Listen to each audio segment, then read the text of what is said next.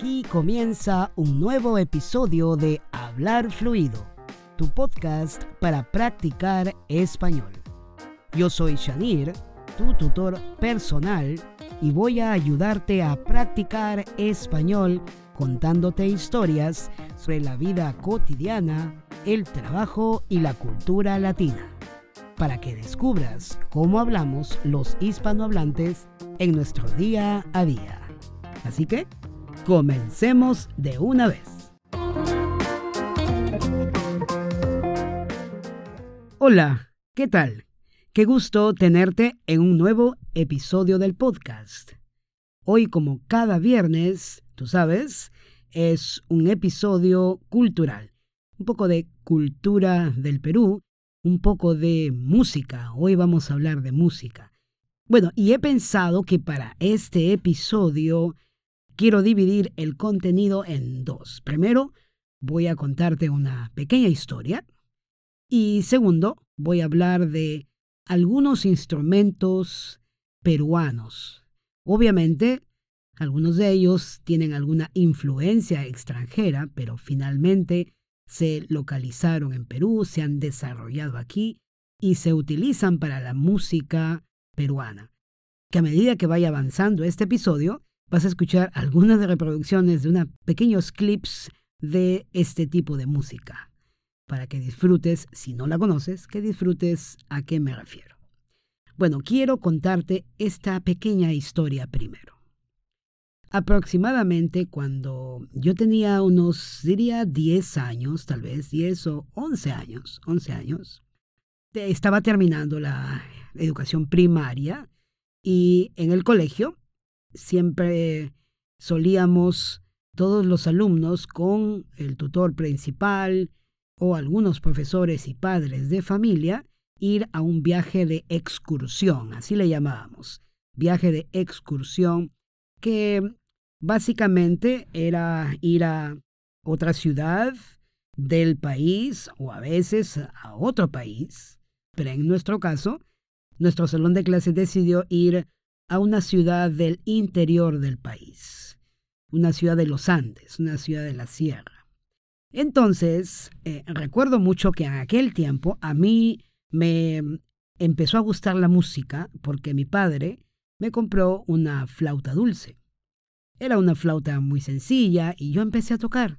Y me empezó a gustar tanto que empecé a tocar música andina, música andina con esta flauta dulce.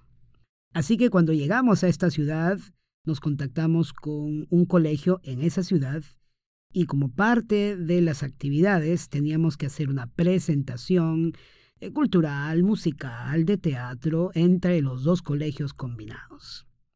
Así que mi padre me dijo, bueno, has estado practicando y tienes que tocar. No se imaginan, tenía sudor frío. Estaba sudando de nervios porque yo nunca había hecho una presentación en público y eh, el padre tan orgulloso quería que su hijo se presente. Y la verdad es que yo no estaba tan seguro de querer hacer esto.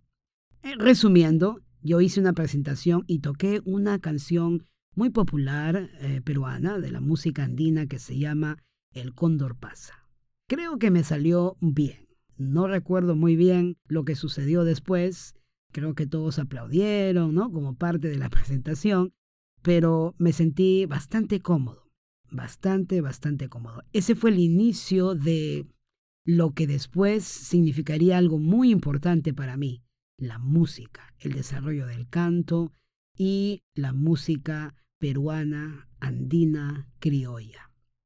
Así que hoy voy a hablarte de algunos instrumentos que caracterizan este género musical, la música criolla y la música andina. Y la verdad es que quiero más que todo hablar de estos instrumentos porque se utilizan a veces en combinación estos instrumentos tanto para la música andina como para la música criolla. Entonces, voy a empezar por el charango. El charango es un instrumento musical de cuerda es un poco más pequeño que una guitarra clásica, mucho más pequeño, y generalmente tiene cinco cuerdas. algunos fabricantes los construyen de cuatro cuerdas. entre cuatro y cinco cuerdas.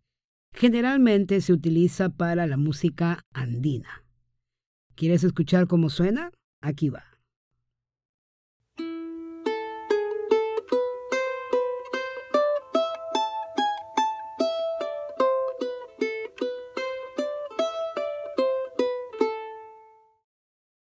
Entonces, este tipo de instrumento generalmente se toca en la región de la sierra o en los Andes. Y generalmente su origen es de las regiones del altiplano, ¿no? en las zonas del sur del Perú o inclusive de Bolivia, ¿no? en la frontera con Bolivia. Bien, el siguiente instrumento se llama quena. Es un instrumento parecido a la flauta, es largo y que tiene siete agujeros seis agujeros adelante y uno en la parte posterior para el dedo pulgar. Es muy popular en la música andina, tiene un sonido muy bonito y este es un instrumento que data de la época incaica inclusive. Los incas solían tocar este instrumento para hacer su música. Y la quena es un instrumento representativo de la música andina. ¿Quieres escuchar cómo suena? Aquí va.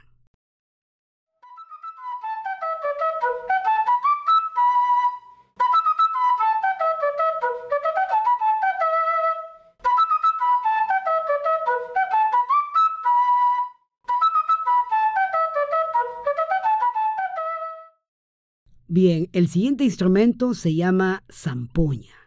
La zampoña es un instrumento de viento, al igual que la quena, que está constituido por tubos en dos filas, en dos hileras, una hilera de siete tubos y otra de seis tubos, amarrados, y, y cada tubo tiene diferente longitud. Vas a ver algunas imágenes en las notas de este episodio para que puedas darte cuenta cómo es este instrumento. Y la forma de tocar realmente es muy particular. No es tan sencillo. Alguna vez lo intenté y me quedo con la flauta. El siguiente instrumento es muy conocido en todo el mundo. Se llama la guitarra y esta, este instrumento no, no es originario del Perú, por supuesto. Vino de España con la conquista española. Eh, llegó acá al Perú pero llegó para quedarse porque es un instrumento tan popular ahora. Se utiliza mucho para la música criolla y para la música andina. En las diferentes regiones del Perú podemos encontrar diferentes ritmos que los músicos peruanos realizan con este excepcional instrumento. Entonces, si recuerdas en un episodio anterior, te hablé de la costa, la sierra o los Andes y la selva o la Amazonía, ¿no? Estas tres regiones. La guitarra se utiliza en estas tres regiones y, por ejemplo, en la región de la sierra hay un tipo de música que se llama huayno y la guitarra tiene una forma particular de tocar el huayno, a diferencia de la música criolla que se toca en la costa, que también es muy bonito. ¿Quieres escuchar un pequeño clip sobre esto? Aquí va. Este es el huayno.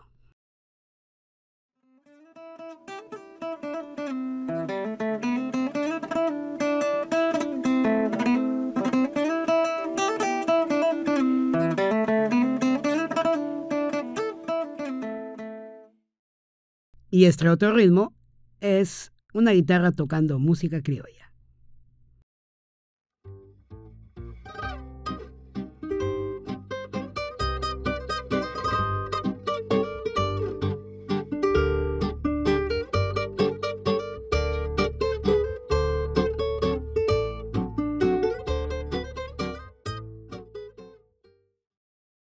Bien, y no puede faltar el famoso cajón peruano. ¿Y por qué digo cajón peruano? Porque es un instrumento de percusión que está hecho en Perú. Es una caja rectangular que tiene un hueco grande en uno de los lados de, este, de esta caja y generalmente el músico se sienta sobre el cajón y empieza a tocar con sus dos manos. Es un instrumento que se utiliza muchísimo para hacer música criolla con la guitarra principalmente. Y se cree que su existencia o su creación data desde el siglo XIX. Muy bien, te he mencionado o te he hecho un resumen de algunos de los instrumentos más populares o más utilizados para hacer música criolla o música andina. Por supuesto que hay algunos más que se complementan y que permiten hacer de esta música tan especial. A mí me encanta la música criolla, me encanta la música andina y ahora te voy a dejar con un pequeño clip para que puedas darte cuenta. El primer clip va a ser sobre música criolla, muy chiquitito, unos pocos segundos, y el segundo sobre un clásico de la música andina. Así que espero lo disfrutes. Esto es parte de nuestra cultura, es lo que hacemos en la música en Perú, lo que nos caracteriza a los peruanos con esta música original de nuestro querido Perú. Así que te dejo con la música.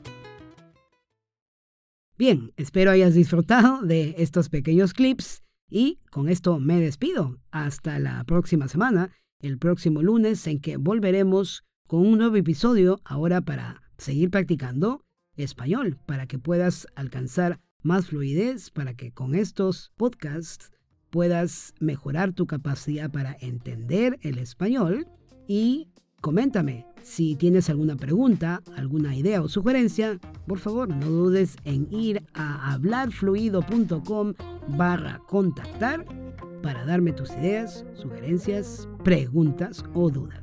Así que nos vemos el lunes. Chao.